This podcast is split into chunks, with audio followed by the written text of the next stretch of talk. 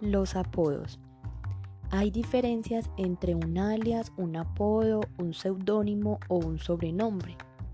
Un alias equivale a otro nombre que reemplaza al propio o que se antepone al nombre de la persona.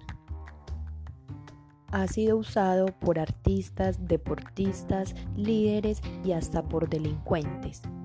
El Chacal, famoso criminal. Ernesto Che Guevara, líder de la Revolución cubana. José Mantequilla, Nápoles, campeón mundial de boxeo. Son algunos alias. No siempre tienen una connotación despectiva, sino que resaltan algo que los caracteriza. Hay sobrenombres o apodos cariñosos, pero los hay también con intención de dañar. Estos son los que se usan a partir del aspecto físico, la raza o el género.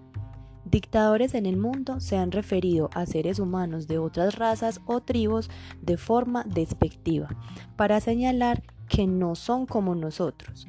Esto ha producido guerras y mucho dolor.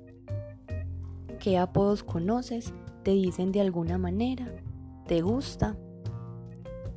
La vergüenza es un sentimiento que solo tenemos los seres humanos.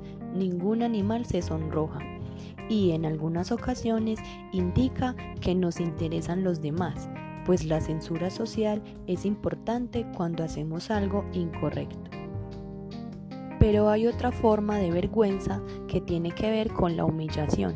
Esa es la que debemos desterrar para siempre de nuestras vidas. ¿Y tú? ¿Tienes algún apodo?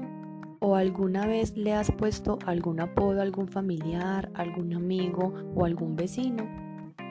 Te invitamos a que reflexiones sobre los apodos que alguna vez pusiste o que te han puesto. ¿Estos apodos hicieron sentir bien o hicieron sentir mal a dicha persona? ¿Le aportaron algo bueno o algo malo a dicha persona?